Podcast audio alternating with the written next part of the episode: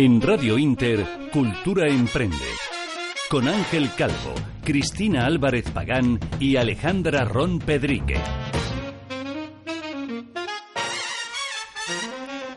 Buenas tardes a todos los oyentes. Comienza Cultura Emprende, el espacio radiofónico de Inter que da voz a su negocio. Programa dirigido por Alejandra Ron Pedrique, Cristina Álvarez Pagán y un servidor. En el apartado técnico, Miguel Barderas. Hoy, en la sección Tip para Emprender, hablaremos de las plataformas web y la elección del hosting, con Álvaro Fontela. En la sección Crónicas sobre Emprendimiento trataremos el tema de imagen y marca personal, con Ini Gómez Castro y Daniela Soto. Y por último, en la sección Eventos y Networking, hablaremos con Salvador Sánchez sobre apps para eventos.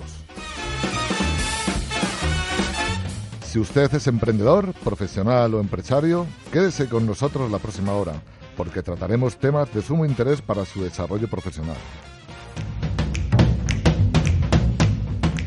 Estaremos todos los lunes con usted en el 93.5 de la FM Recuerde que tenemos a su disposición el correo electrónico culturaemprenderadio.gmail.com. Comenzamos Cultura Emprende.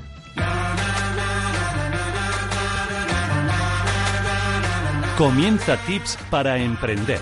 Formación y más con Cristina Álvarez Pagán. Muy buenas tardes a todos nuestros oyentes. Saludar también a todos los que nos siguen en las redes sociales en Cultura Emprende Radio y a los que nos escucharán en el podcast. Esta tarde vamos a hablar de hosting, de los servidores donde vamos a alojar nuestra página web, blog o tienda online, para saber también cuál es la plataforma de diseño web que mejor nos conviene según nuestro negocio. Y para hablarnos de todo esto, tengo a mi lado a Álvaro Fontela, que él es fundador de Rayola Network, consultor WordPress especializado en WPO, que ahora nos contará qué es esto. Muchas gracias, Álvaro, por acompañarnos esta tarde. Y bueno, cuéntanos, Álvaro, ¿cómo has llegado hasta aquí a fundar Rayola? Bueno, pues fue una, una situación bastante complicada. Eh, complicada no, pero fue casi de casualidad. Eh, empezamos tres socios, aunque ahora somos dos. Era 2014, coincidimos en un ciclo formativo. Y en principio, pues tampoco sabíamos a dónde íbamos a llegar. O sea, cuando empezamos en, en marzo de 2014, la idea era montar una empresa. Yo me, me sentí seducido, yo era autónomo, me sentí seducido por el término empresa y como dije, a ver, tengo algo más que hacer aparte de esto. No, pues vamos a ponernos con eso. Me puse con ello, pasaron los años, 2015, 2016, 2016 empezamos con el modelo de negocio que estamos siguiendo ahora mismo, el modelo de, de crecimiento. Seguimos creciendo, eh, mejoramos, cambiamos cosas y hasta el punto que llegamos hasta ahora. Muy bien, antes he nombrado que eras especialista en WPO. Cuéntanos qué es esto. El WPO es un término, que nació hace tiempo, nació en 2004, pero hasta hace relativamente dos años no se empezó a, tener mucho en cuenta, porque eh, las técnicas WPO eh, son técnicas para optimizar la velocidad de carga de un sitio web. Hasta hace, bueno, optimizar la velocidad de carga y reducir el consumo de recursos dentro de un servidor. No se le prestaba atención porque, bueno, al final eh, no se, no había un fin, simplemente era pues tener una web rápida y punto. Ahora mismo sí que hay un fin y es que Google pues empieza a tener en cuenta esto, con lo cual eh, el WPO entra dentro del SEO, del SEO page, la gente le da más importancia, entonces justo en ese momento pues eh, yo ya llevaba años con, con este tipo de cosas, con, haciendo I más D en este tipo de técnicas, haciendo pruebas, haciendo benchmarks de rendimiento, o sea, pruebas de rendimiento, y cuadro que, que, yo estaba ahí cuando, cuando esto explotó y que ya tenía una formación en esto y un rodaje en esto que, que me pues que me ayuda a, poder optimizar webs que para muchos pues no, no, lo consiguen porque hay que tener pues formación mixta en webs, en servidores, hay que saber un poco de, del entorno que rodea las webs, de si hay un cuello de botella en algún punto y otras cosas. Has, nombrado lo que es el SEO. Eh, dinos un momento qué, es el SEO, porque no todos los que nos pueden escuchar pueden saberlo. Pues el posicionamiento SEO básicamente es eh, técnicas para, vamos a resumirlo así, para aparecer primeros en Google. Al final todo el mundo compite por una primera, una segunda y una tercera posición, que teóricamente son las que más visitas reciben y eh, dentro de los resultados orgánicos y al final eso es una batalla, o sea, depende de la búsqueda, es una batalla y todo cuenta, o sea, todo lo que se puede hacer para mejorar y para conseguir la primera posición cuenta.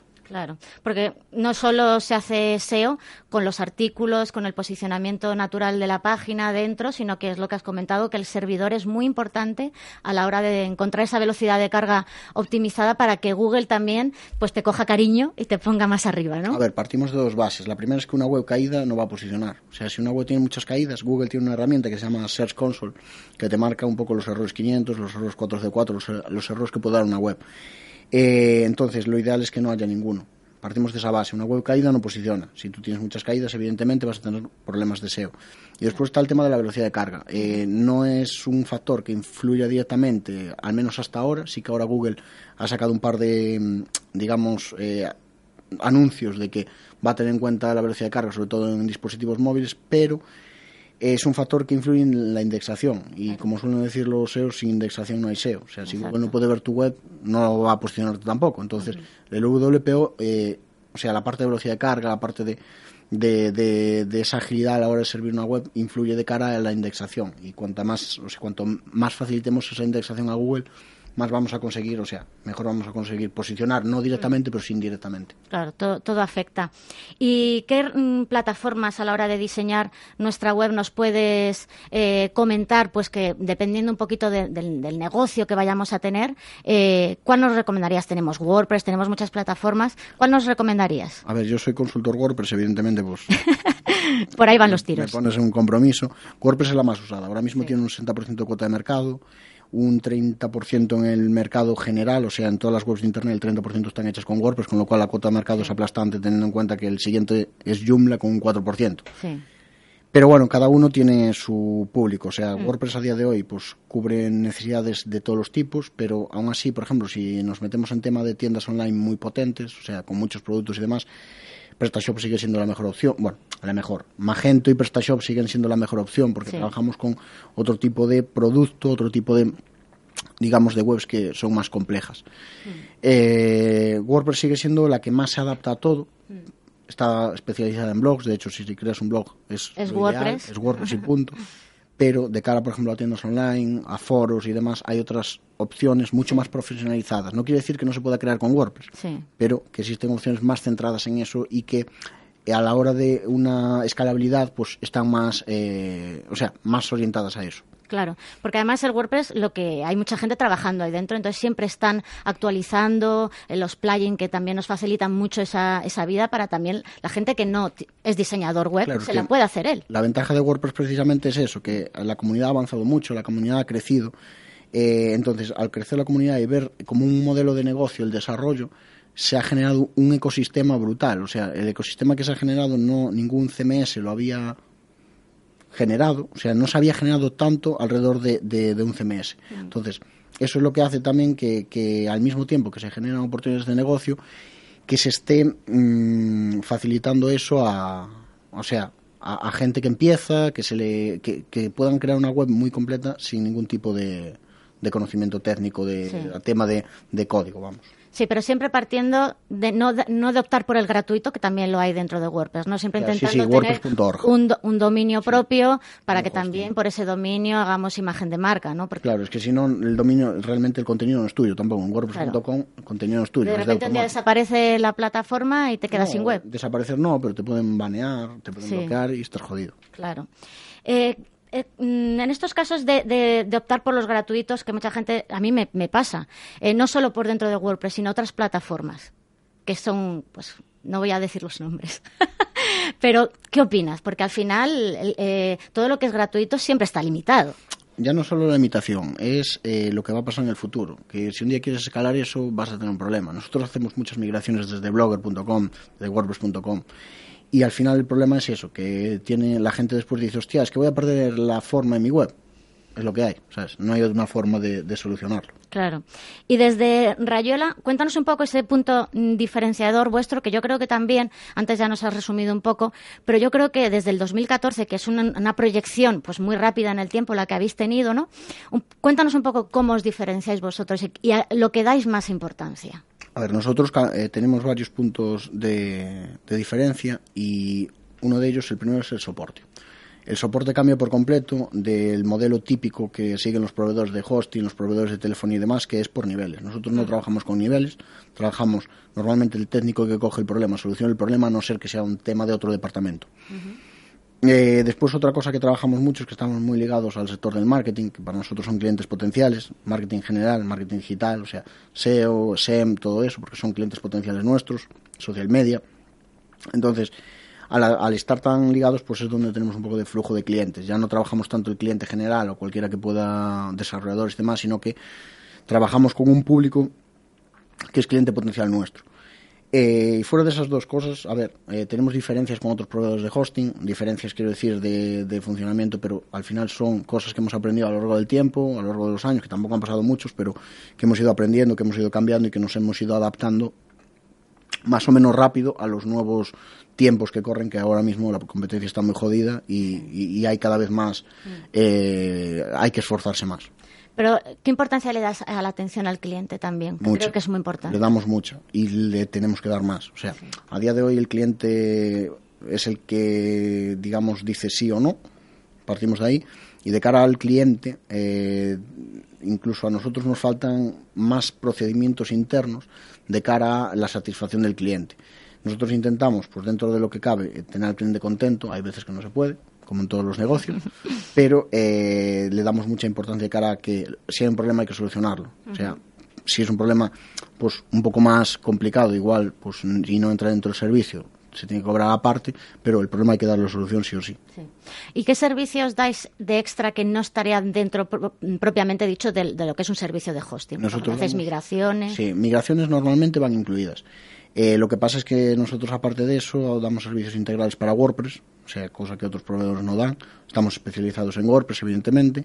Y después damos también ahora mismo servicios para PrestaShop, servicios, pero no desarrollo, simplemente solución de problemas, implementaciones y demás jugamos un poco con eso también porque es un, digamos, una ampliación eh, horizontal del modelo de negocio del hosting que se basa en solucionar el problema al cliente a toda costa. O sea, estamos preparados para eso. Al final es un sector muy competido y hay que agregar un valor diferencial, una nueva forma de, de, llegar al cliente o al menos que de interesarle al cliente. Sí. Mm, ya vamos a ir concluyendo, pero dinos un poquito qué, qué, estrategia habéis seguido, porque realmente ha sido una prospección muy, muy extraordinaria con, vuestro trabajo, ¿no? Pues hemos seguido dos estrategias básicamente. Por un lado, los influencers, bloggers, bloggers de SEO, de marketing y demás. Hemos tenido eh, mucha ayuda de ellos, hemos cogido mucha confianza con ellos. Y después está el tema de eh, los eventos. Hemos jugado a modelo branding siempre, de hecho, ahora mismo es cuando ya empezamos a usar otros modelos, eh, SEM, eh, SEO, podemos empezar a aprovechar esos modelos porque los hemos trabajado pero no los hemos usado y eh, partimos de la base de que nosotros siempre hemos jugado a branding, con lo cual nos hemos intentado convertir en una love mark. Hemos, en algunos casos lo hemos conseguido, en otros no. Y ahora ya jugamos un poco más a combinar todo. Pero hasta ahora hemos jugado solo a modelo branding, a base de eventos e influencers. Bueno, pues yo creo que Álvaro nos has mm, aclarado muchísimas dudas sobre el servicio de hosting. Eh, recomendamos eh, encarecidamente Rayola Networks y vamos a ir a una pequeña pausa y volvemos enseguida. No se vayan. ¿Tienes acciones o bonos del Banco Popular? ¿Tienes hipoteca multidivisa o con cláusula suelo?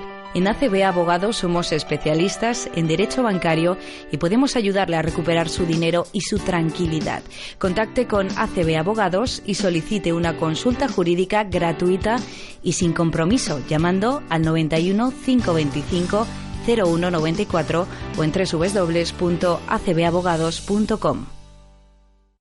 Si buscas hacerte un hueco en el mundo del marketing online, Ranking Coach es tu mejor aliado. Ranking Coach te permite optimizar el posicionamiento de las webs de tus clientes sin necesidad de conocimientos previos en SEO. Pruébalo gratis en rankingcoach.com y crea tu agencia de marketing digital desde cero. Urban Lab Madrid es un centro de negocios y coworking enfocado a dar servicios a emprendedores, freelance, pymes y empresas que necesiten un espacio de trabajo donde desarrollar su negocio. Completamente equipado y diseñado para profesionales que deseen ahorrarse los costes que supone alquilar una oficina tradicional a través de un servicio integrado de calidad y excelente apoyo empresarial. Más información en urbanlabmadrid.com o en el 911 254 210. 911-254-210. ¿Necesitas formación para tu empresa? ¿Quieres vender más? En tipsparaemprender.es formamos a tus empleados directivos y a emprendedores. Formación y talleres a medida. En tipsparaemprender.es encontrarás la formación que necesitas y speakers para tu evento. Escríbenos un email a contactar arroba tipsparaemprender.es. ¿Quieres presentar tu negocio a miles de profesionales? ¿Necesitas más visibilidad empresarial? En eventos y networking somos especialistas en marketing y comunicación para profesionales y microempresas. Eventos a medida, revista, radio, redes sociales. Contacta con nosotros sin compromiso en el 610 74 27 28 o en eventosinetworking.com. Si no eres visible, no existes.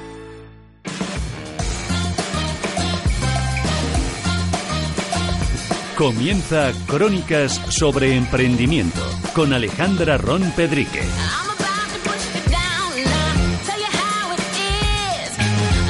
Buenas tardes, comenzamos Crónicas sobre Emprendimiento. El día de hoy vamos a hablar sobre imagen y marca personal. Lamentablemente Daniela Soto, que tenía que estar con nosotros, no ha podido asistir, pero tengo conmigo el placer, que es un placer porque nos conocemos de, de mucho tiempo, a Ini Gómez Castro, que es CEO y fundadora de Ini Gómez Castro Fotografía. Buenas tardes. ¿Qué tal, Alejandra? Buenas tardes. El placer también ha sido mío de traerme aquí. Bueno, Ini, cuéntame de cómo llegas al mundo de la fotografía. Mm, bueno, a ver, fue un proceso, no fue inmediato. Tengo principalmente formación profesional como abogado. Eh, me gradué en el año 2000 como abogado y mm, luego empecé un profundo proceso de reflexión sobre lo que me estaba sucediendo. Me sentía muy oprimida, sentía que no era todo lo libre que quería, que no podía expresarme todo como quería. Y mm, no sé, eh, seguí mi entusiasmo y ese entusiasmo me trajo a Madrid a estudiar fotografía. Eh, inicié mis estudios profesionales de fotografía. Eh, durante tres años estuve aquí estudiando en una escuela fenomenal y mm, al principio, una vez que terminé la formación como fotógrafo, eh, empecé en el área laboral, pasando de un campo a otro, un poco para explorar, saber y conocerme en cuanto a dónde realmente podía yo expresarme todo lo que yo quería. ¿Hay alguna razón, perdona que te interrumpa, por la que escogiste dentro de las ramas del arte la fotografía? Mm, creo, es una intuición que tengo y ha sido siempre una pregunta que me he hecho, que la fotografía ha estado siempre muy vinculada en mi casa, en mi familia. Mi madre fue modelo durante muchos años, mi padre fotógrafo amateur, no tuvo formación profesional, pero bueno, tenía la, a la modelo en casa, un poco, ¿no? Y luego nosotros como hijos fuimos siempre como los conejillos de India, ¿no? De ponte aquí, posa aquí y tal. Nunca me fue extraño. O sea, la fotografía siempre es algo que estuvo presente, presente en mi casa y en mi familia. Y quizás por allí fue que dije, va, va a ser la fotografía lo que me va a dar a mí la oportunidad de expresarme. Y así fue, ¿no? no, no afortunadamente no me equivoqué. Y mm, comencé, ya te digo, en una agencia de mm, noticias como reportera gráfica y llegó un punto donde también sentía que, aunque ciertamente estaba diciendo lo que sucedía, no podía tener creación, ¿no? La, la, cuando eres reportero gráfico tienes que ser muy fidedigno y no puedes dar mucho campo a la imaginación. Y esto me llevó a empezar a hacer retratos y aquí estoy, es a lo que me dedico, soy fotógrafa retratista, me especializo particularmente en mujeres, sin embargo hago todo tipo de retrato. Muy bien. Eh, voy a invitar a, mis compañeros a que participen porque en la próxima sección Ángel también hablará de eventos, de imagen, de, de temas que están relacionados y creo que nos aportarán mucho a la entrevista de hoy. Hola Ini, buenas tardes. ¿Qué tal Ángel? Mira, yo quería preguntarte si se ha notado mucho eh, ese intrusismo que hay en tu profesión, sobre todo con las nuevas tecnologías, con, con los móviles estos de última generación, que parece que todo el mundo es fotógrafo y, y si, si, está afectando, digamos, un poco a, a la profesión. Mm, a ver, afectar a la profesión, eh, no. Sin embargo, sí que es verdad que todo aquel que tiene un móvil en la mano se cree fotógrafo. Y por un lado es cierto, porque para ser fotógrafo necesitas muy poco, necesitas tener una cámara en tu mano y poco más, ¿no? Sobre todo los móviles ahora son capaces de medir profundidad de campo, luz, eh, etcétera, ¿no? Entonces dices, pues mi móvil hace una foto maravillosa y no es falso. Luego hay un conocimiento previo que el mortal de los comunes no lo tienen y no lo tenía yo antes de empezar la carrera, ¿no? Y por otro lado, la tecnología nos ha hecho un flaco favor a todos porque creemos que tenemos todas las fotos que queremos tener hasta el día que se te rompe el móvil o se te rompe el ordenador o te hackean la cuenta o la nube explota o lo que sea y adiós fotos. Hasta ahí llegó. Entonces, em, luego también están los que te dicen, ah, pero ¿cómo me vas a cobrar eso por una foto si yo con mi móvil soy capaz de hacer estas fotos? Ya, sí, pero te puede quedar ni todo lo bonito que quieres, luego no tienen la resolución que deben tener para que tú, por ejemplo, las imprimas y las tengas en tu casa. Y se nos está olvidando también la importancia de los álbumes. Cuando yo era más pequeña recuerdo ir a la casa de mi abuela y pasar las tardes mirando sus álbumes, de ya sea de las fotos de boda, de los paseos que hacían. Antes la fotografía tenía este valor que hoy día no, hoy día lo damos por sentado y hoy día tiramos 50 fotos en lo mismo. Antes tirábamos máximo 36, que era lo que tenía el carrete, y teníamos que ser muy precisos en cuanto a qué a qué le voy a tomar foto. Hoy parece que no es así. Sí.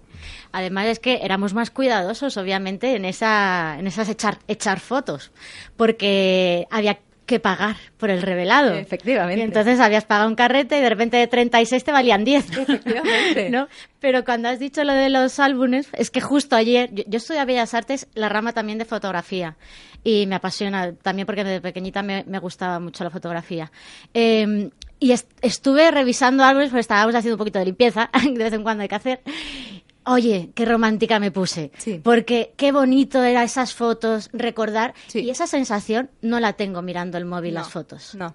De hecho, es algo que comentamos y yo ayer. Decía, oye, es que el valor que tiene una foto es que logra transportarte al momento donde, en aquel momento en que se hace esa fotografía. Sí, sí, tú, la fotografía tiene esa magia. Tú eres capaz de ver una foto y te traslada exactamente a ese momento.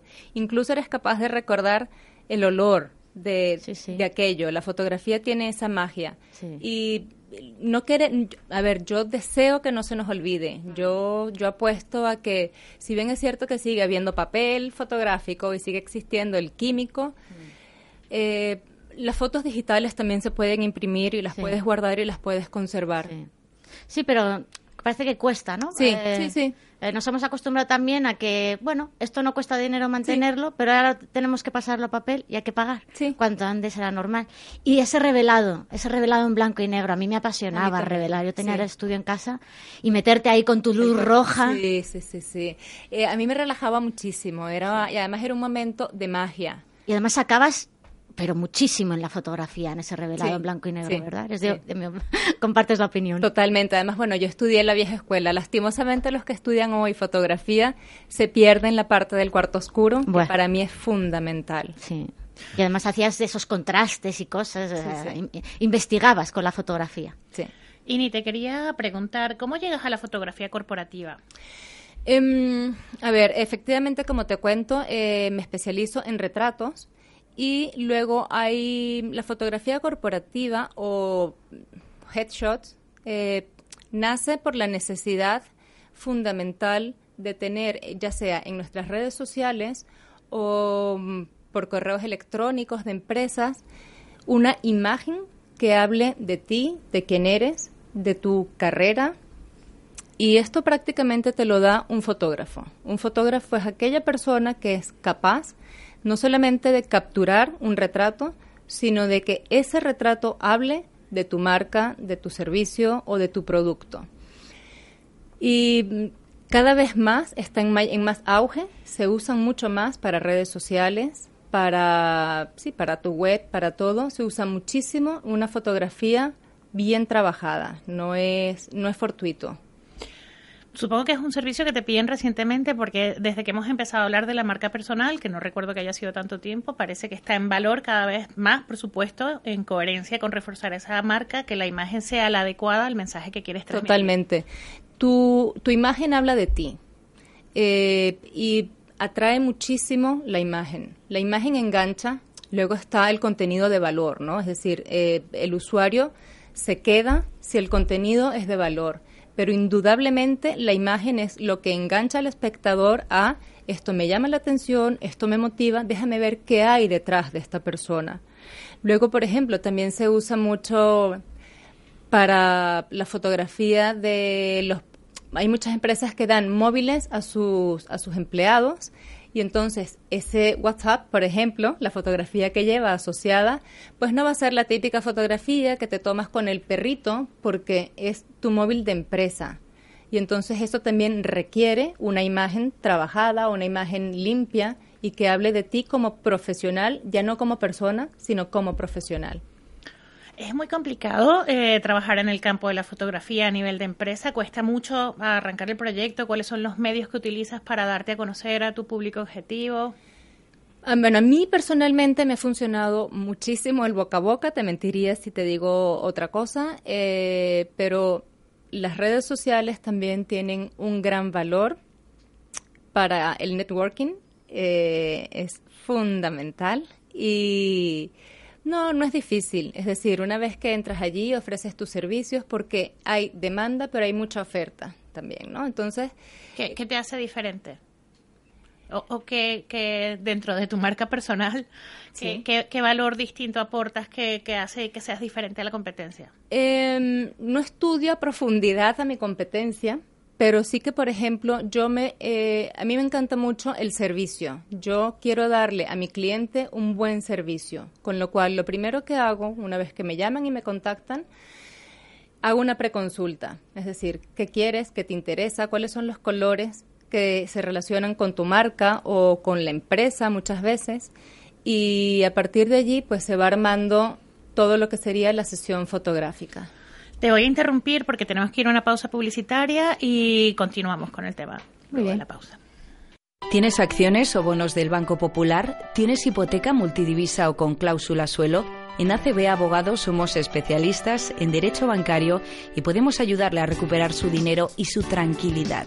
Contacte con ACB Abogados y solicite una consulta jurídica gratuita y sin compromiso llamando al 91 525 0194 o en www.acbabogados.com. Urban Lab Madrid es un centro de negocios y coworking enfocado a dar servicios a emprendedores, freelance, pymes y empresas que necesiten un espacio de trabajo donde desarrollar su negocio. Completamente equipado y diseñado para profesionales que deseen ahorrarse los costes que supone alquilar una oficina tradicional a través de un servicio integrado de calidad y excelente apoyo empresarial. Más información en urbanlabmadrid.com o en el 911 254 210. 911-254-210. ¿Necesitas formación para tu empresa? ¿Quieres vender más? En tipsparaemprender.es formamos a tus empleados directivos y a emprendedores. Formación y talleres a medida. En tipsparaemprender.es encontrarás la formación que necesitas y speakers para tu evento. Escríbenos un email a contactar tipsparaemprender.es. ¿Quieres presentar tu negocio a miles de profesionales? ¿Necesitas más visibilidad empresarial? En eventos y networking somos especialistas en marketing y comunicación para profesionales y microempresas. Eventos a medida, revista, radio, redes sociales. Contacta con nosotros sin compromiso en el 610 74 27 28 o en eventosinetworking.com. Si no eres visible, no existes.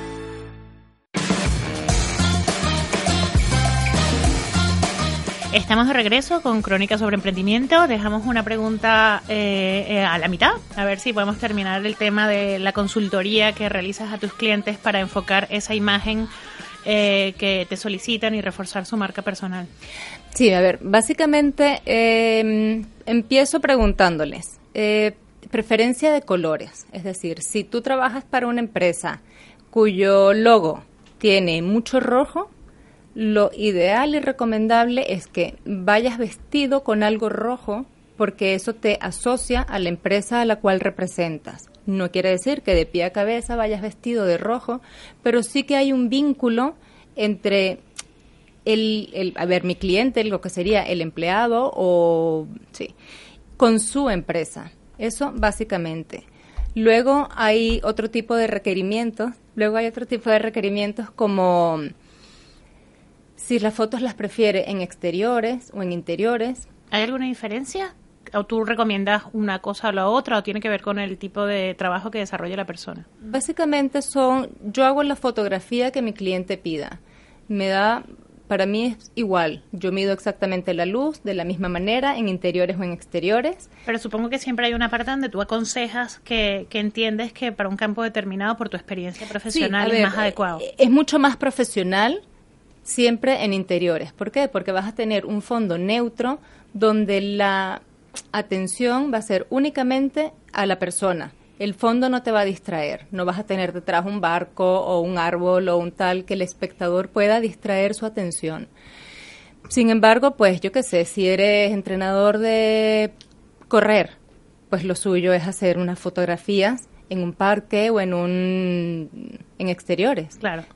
Eh, que no está nada escrito sobre piedra, te quiero decir. Igual me dices, no, mira, a mí es que lo que me gusta es en interiores, porque luego también pasa lo siguiente. Cuando estás en exteriores, el cliente se cohíbe mucho, porque me están mirando, porque me da vergüenza, porque poner la mano aquí, porque están pasando. Eh, pasa, sucede. Seguramente. Sí, sí. Y, y es importante que el cliente esté relajado porque todo eso se va a notar en la fotografía. Si una persona está tensa porque qué vergüenza me están viendo, no va a salir. ¿Cómo haces para relajarlos? Porque claro, estás muy a gusto, es tu, es tu campo profesional, pero el que, el que se, de alguna manera va a sentirse... Te confieso, las primeras fotos que tiras no valen. Seguramente. no valen, no valen. Son un poco para romper el hielo, ¿sabes? Es, hacemos un montón de fotos y las primeras no valen. A partir de allí ya empieza a ver, mm, te relajas más es como un proceso natural. Sí que es verdad que... Supongo que también entras en confianza con la persona que se está haciendo la foto, también eso ayuda a que, que Totalmente, pero acuérdate que la sesión de fotos no es nuestro primer encuentro. Nosotros tenemos un encuentro antes, que es la consulta, donde hay asesoría de vestuario, donde hacemos un intercambio de ideas, qué quieres, qué te puedo ofrecer.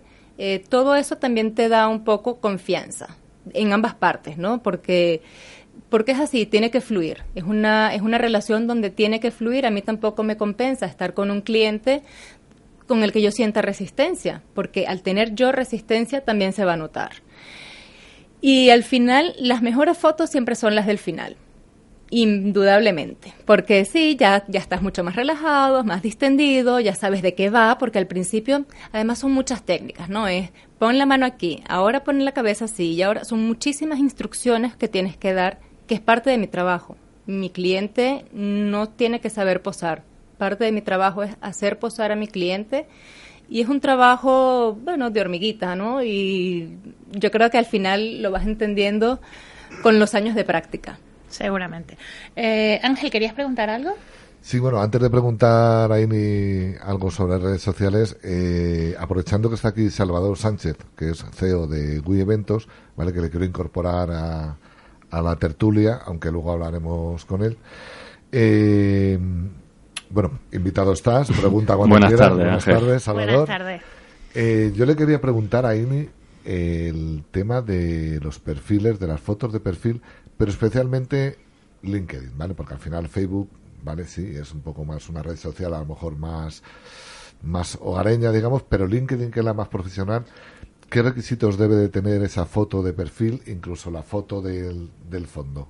porque a lo mejor no pega el barco. O... Efectivamente. Pero bueno, ya que, ya que sacas la pregunta, tal vez también nos puedes dar unas pinceladas para otras redes sociales que a lo mejor por marca o por el tipo de trabajo utilizan otras personas. A ver, especialmente LinkedIn sí que es verdad que es una red social netamente profesional, ¿no? Allí no hay un intercambio de, de noticias, de fiestas familiares o etcétera. Con lo cual, sí que es verdad que LinkedIn te, exige una foto muy limpia, un fondo muy neutro. No está escrito el color, pero vamos, normalmente blanco, negro, gris o en esos tonos. Y luego hay poses, si te das cuenta. Eh, las poses normalmente son brazos cruzados, normalmente en 45 grados, y, y, un poco mirar de frente al objetivo, porque te da seguridad, te, te da como te empodera como profesional. Y el que te va a buscar, te busca y dice, ah, esta foto, este, esta persona mm, tiene, tiene algo, no sé qué, pero le voy a llamar porque la foto le interesa mucho. Pero los brazos cruzados no significan que estás poco receptivo a lo que te están diciendo o esto a nivel de fotografía se maneja diferente. No, se maneja diferente porque no está cerrado, es simplemente, a ver, puedes tener los brazos cruzados, puedes tener los brazos a los lados, en fotografía las manos suelen ser un problema. ¿Qué hago con las manos? Como ponte ahí, ¿y las manos qué hago? Bueno, pues yo te voy a decir qué haces con las manos. Normalmente, para un perfil como LinkedIn, tú lo que quieres es dar seguridad. Y, y la pose con los brazos cruzados es yo soy una persona segura, empoderada. Si tengo los brazos abiertos, quiero dar otro mensaje. El lenguaje corporal es súper importante en la fotografía. Sí, por eso te lo pregunto. Sí. En el caso de las mujeres igual, también los brazos van cruzados. Los brazos van cruzados, si tienes mucho pecho, pues no los, no los puedes juntar tanto porque centras la atención donde no quieres centrar la atención. Pero bueno, la fotografía es bidimensional, no es tridimensional, con lo cual la imagen es plana y nunca vas a saber si está si está el, los brazos pegados o separados. Eh, no lo sabes, son trucos. Ah. Sí, yo eh, me he fijado además que, que Ini tiene una foto de perfil en LinkedIn, que no es lo que ha contado, pero tiene una foto de perfil en LinkedIn, y la de Facebook es diferente. ¿Por qué? Sí. ¿Por qué esa diferencia? Porque son públicos diferentes. Era lo que te preguntaba antes, a ver si nos podías hacer esa distinción entre distintas redes sociales. Son públicos completamente diferentes. La persona que te busca en LinkedIn eh, te busca para un fin y la persona que te busca en Facebook te busca para otro fin. Eh, la imagen que quieres dar en LinkedIn siempre suele ser mucho más limpia, profesional y sin mucho más. Eres tú quien va a hablar, no, no tu foto. Antes en la publicidad hemos estado hablando también, ahora que está muy de moda la fotografía en estas redes sociales que son para ligar. Sí. ¿no? Sí, sí, Ahí la fotografía ya es más atrevida, ¿no? Efectivamente. Em, sí que es verdad. si tienen que cruzar más los brazos? No, ahí no. No, efectivamente ahí no, ahí hay otras poses, ¿no? Porque ¿qué quieres, ahí qué quieres decir?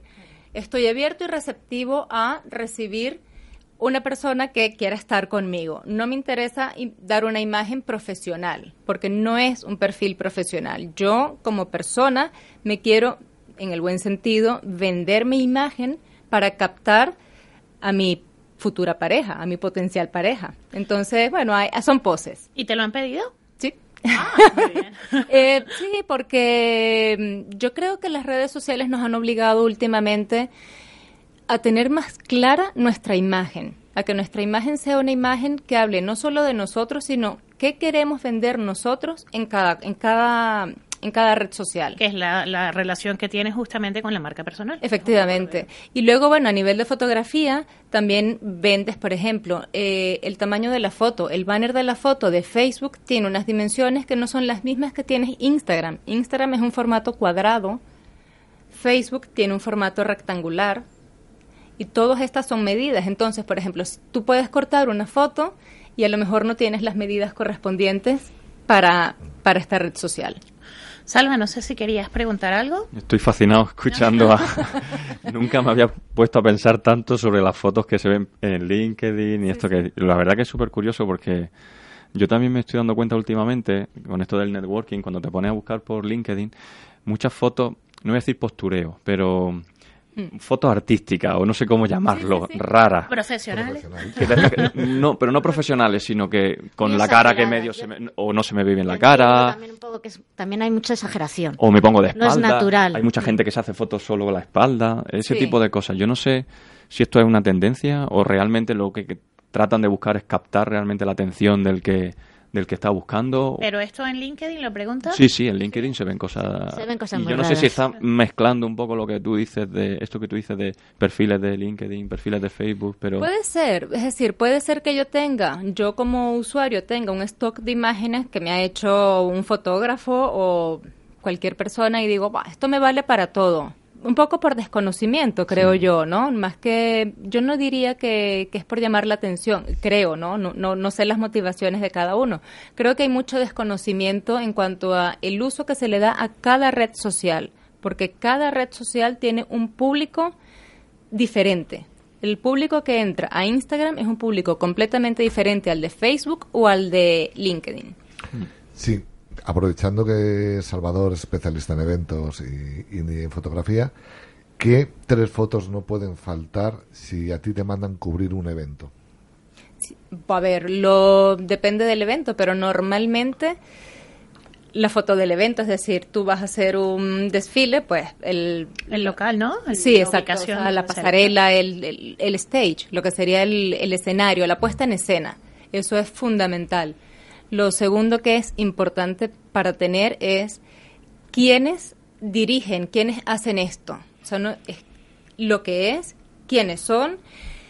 Y yo me atrevería a decir que es muy importante tu público. Yo creo que no podemos olvidarnos del público y mm, últimamente es como es que viene tal persona que es súper famosa. Muy bien, pero esta persona que es súper famosa, hay quienes la hacen famoso. Y yo creo que el público sin nombre, es decir, no es que no tienen nombre, pero que no tienen este nombre. Esta coletilla es famoso. Sí, efectivamente. Tu público es fundamental.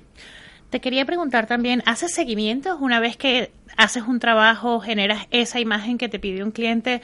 ¿Tiene, tienes, ¿Vas mirando cuál es, la, cuál es la evolución que tienen a través de las redes? O, ¿Y también vuelven a pedirte que actualices esa imagen corporativa?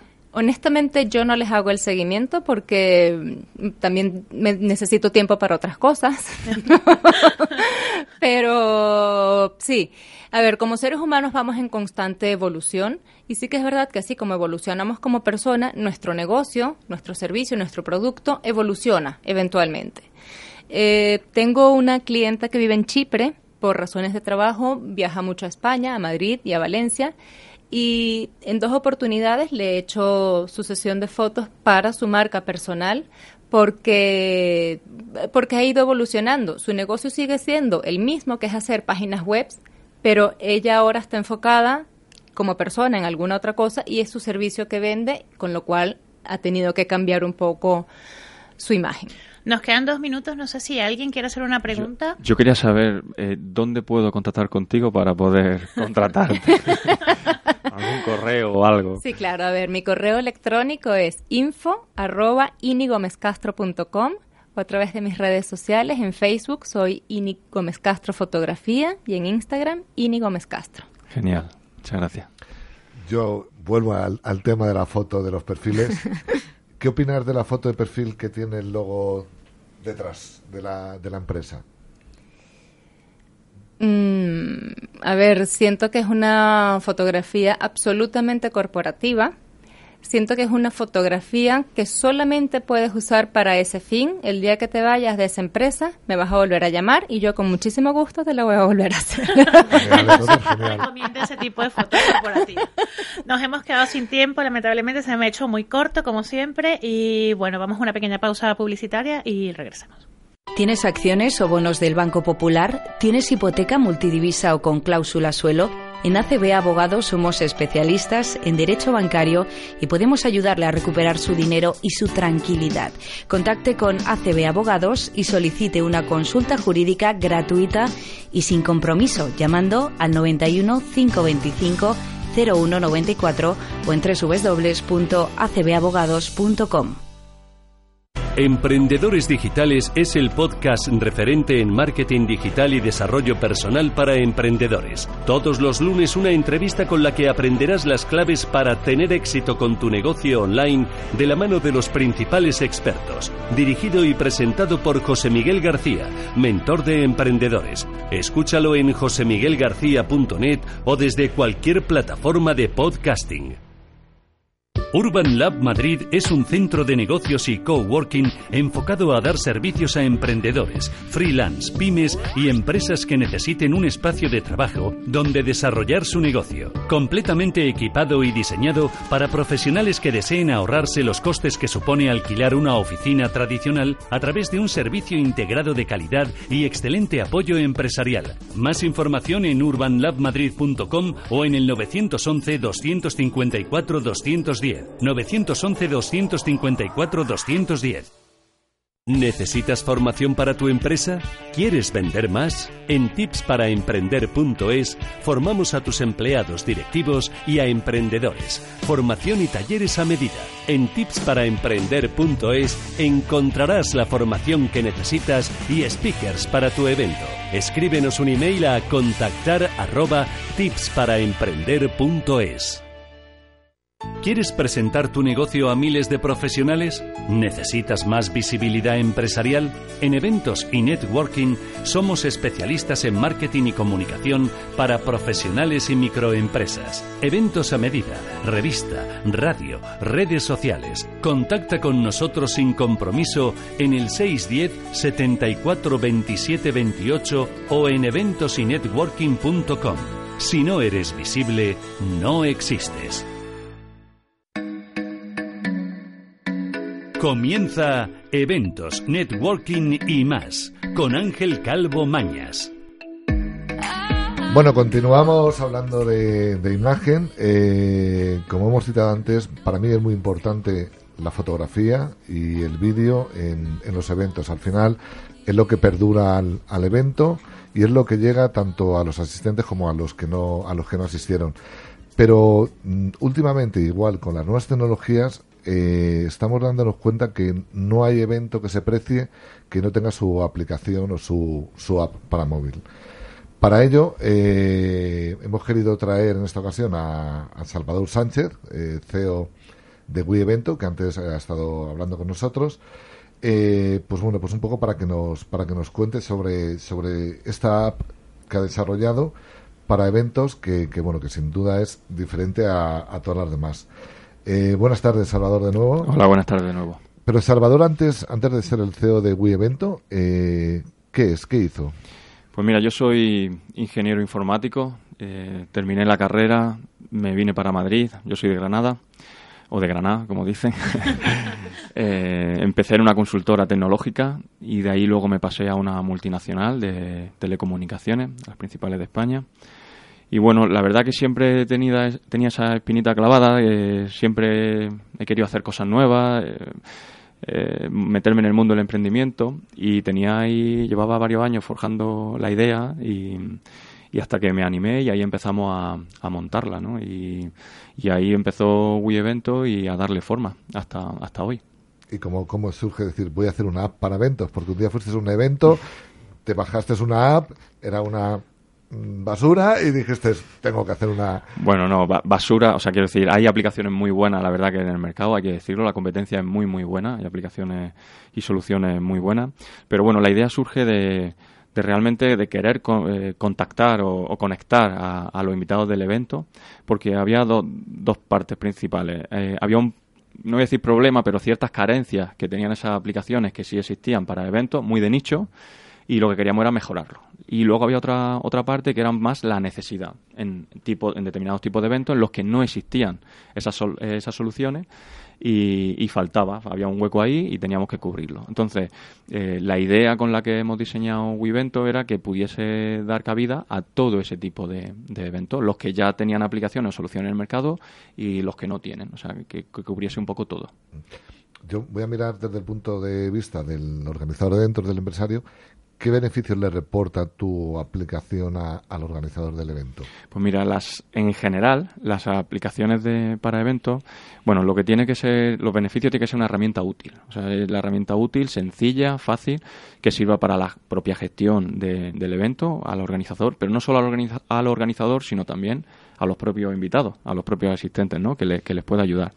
En este caso, Wii Evento, eh, lo que ayuda a los beneficios que realmente aporta, yo diría el, tema de la participación. O sea, no voy a entrar en la funcionalidad que puede tener respecto que si el chat privado y demás ahora eh, el compartir las fotos los recuerdos luego lo comentamos yo sobre todo creo que, que el principal beneficio es eso, ¿eh? que haga fácil, que fomente la participación, que yo creo que es el kit de la cuestión de todos estos eventos. ¿no? Tú lo que quieres como organizador es que tu evento sea un éxito, que los invitados participen, que, lo, eh, que lo los invitados conecten, contacten entre sí. Entonces, si la aplicación es dinámica y te lo hace sencillo, yo creo que es el principal objetivo, ¿no? Para todos aquellos que nos oyen, eh, ¿qué es GUI Eventos realmente? Y, si la gente se la puede descargar y probarla. Sí, sí, por supuesto. Eh, la aplicación está ya disponible tanto en, iOS como en, Android. También la tenéis en web. Se puede descargar, es gratuita, no hay ningún problema. Eh, lo único es que cuando tú creas un evento, la aplicación tiene un límite, hemos puesto un límite de cinco participantes para que tú puedas probar toda la funcionalidad de la, de la, de la app y a partir de ahí tú contrates o creas un evento según el número de, invitados que tengas. ¿no? es lo mismo eh, un evento de un cumpleaños que un evento de, o sea, un evento de cumpleaños de 20 personas que un evento deportivo de 1000 personas. Entonces, en función del tamaño del evento, eh, podrás tener Wii eventos de una forma u otra. ¿Y el público objetivo de, esta aplicación? Pues mira, el público objetivo nosotros estamos centrados más en B2C.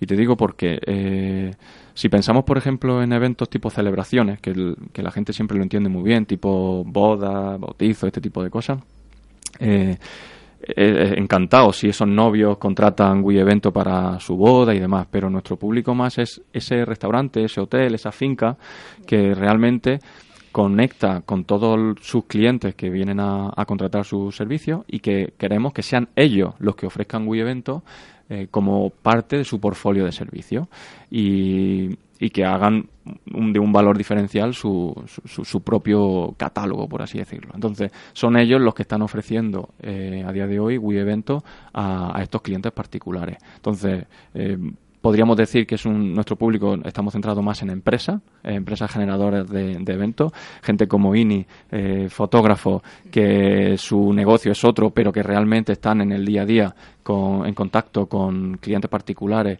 o empresas que organizan eventos y que también podrían interesarle este servicio. O sea, son como nuestros resellers, ¿no? la gente que realmente pone a disposición el servicio de, de los clientes. Y cómo se crea un evento en la aplicación o incluso ese evento lo puedes crear y luego compartirlo. Sí, para crear un evento solo necesitas un nombre y una clave. Eh, no olvidemos que es que Wivento lo que lo que te da es un espacio privado, un espacio privado para ese evento, con lo cual necesitas unos datos de acceso para, para ese evento. No puede estar abierto, no es una red social en la que todo el mundo puede entrar, es un espacio privado. Entonces, un nombre y un acceso. Una vez que tiene el nombre y el acceso, los organizadores eh, a través de sus redes sociales o a través de cartela dentro del evento, en pantalla, en flyers, tienes que mezclar tanto el online como el offline. Tú pones a disposición de tu invitado los datos de acceso de ese evento. Pero también una vez creado hay otra forma de hacerlo, que es con un token, un enlace directo de invitación, sin que tengas que saber el nombre y el acceso. Tú lo puedes compartir con tu grupo de WhatsApp, con con quien quiera, con tu amigo, eh, de forma, digamos, privada. Tú compartes ese token y con ese enlace directo entras al evento sin necesidad de esos datos, con lo cual es súper sencillo, es muy, muy, muy fácil. ¿Para qué tipos de eventos está pensado? O sea, porque has dicho que la, prueba es para cinco personas, pero puede ser para eventos de 100, 1000, eh, etcétera, etcétera. Mira, eh, voy a aprovechar que me pregunta eso porque nuestra la visión que tenemos de Wivento es que nos gustaría que, que hubiese un Wii eh, para cualquier evento. Eh, y con esa visión es con lo que hemos creado el servicio y por eso decimos en nuestra carta de presentación que WeEvento se adapta a cualquier tipo de evento. Tienes tres ramas principales. Los eventos que serían personales, pues esas celebraciones que estamos hablando de bodas, despedidas, eh, escapadas de casa rural con los amigos, este tipo de, de, eventos, eventos más personales.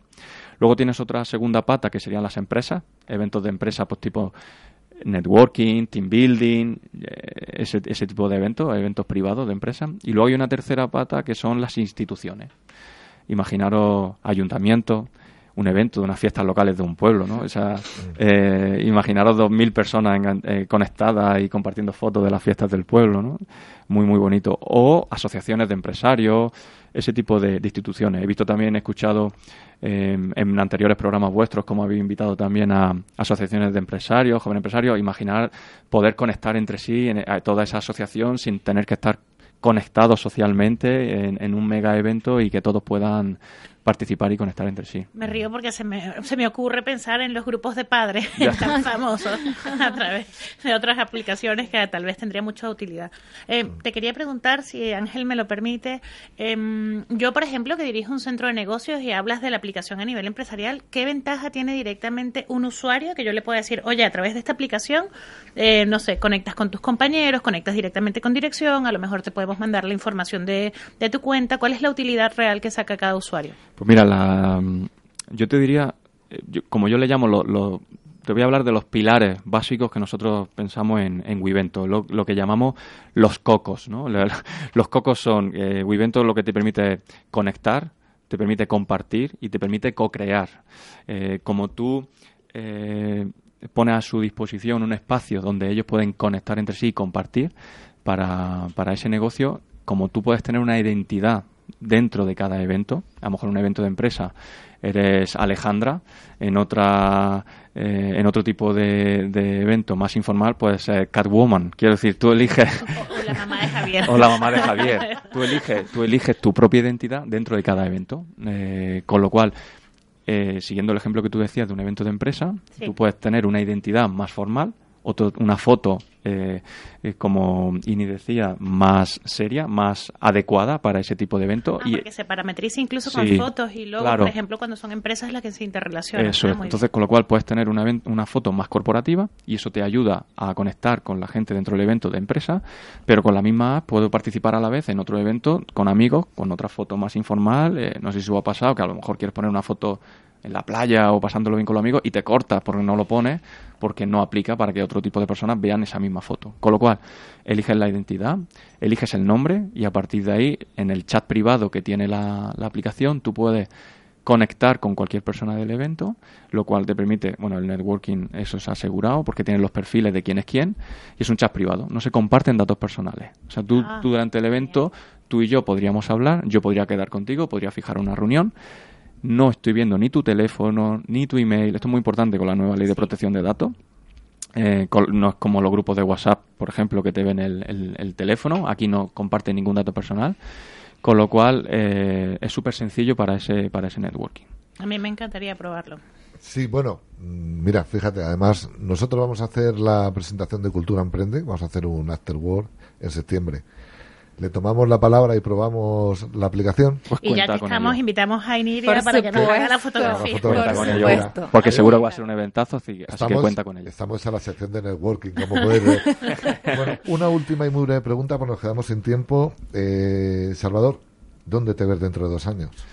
Bueno, yo no te diría dónde me veo yo, yo te diría dónde veo a, Wii, Evento.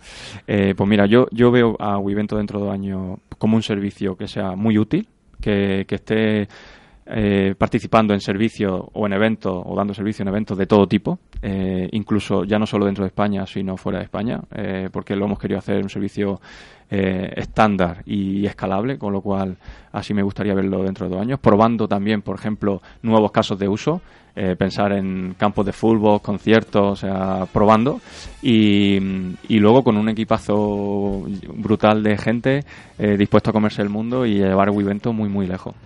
Bueno, pues Salvador, Ini, Alejandra, Cristina, hemos llegado al final. Un placer, como siempre. Eh, y nada, os dejamos un correo electrónico que es culturaemprenderadio eh, arroba gmail.com para que contactéis con nosotros. Y recuerda, emprendedor, que si quieres llegar lejos, camina acompañado. Buenas tardes. Buenas tardes.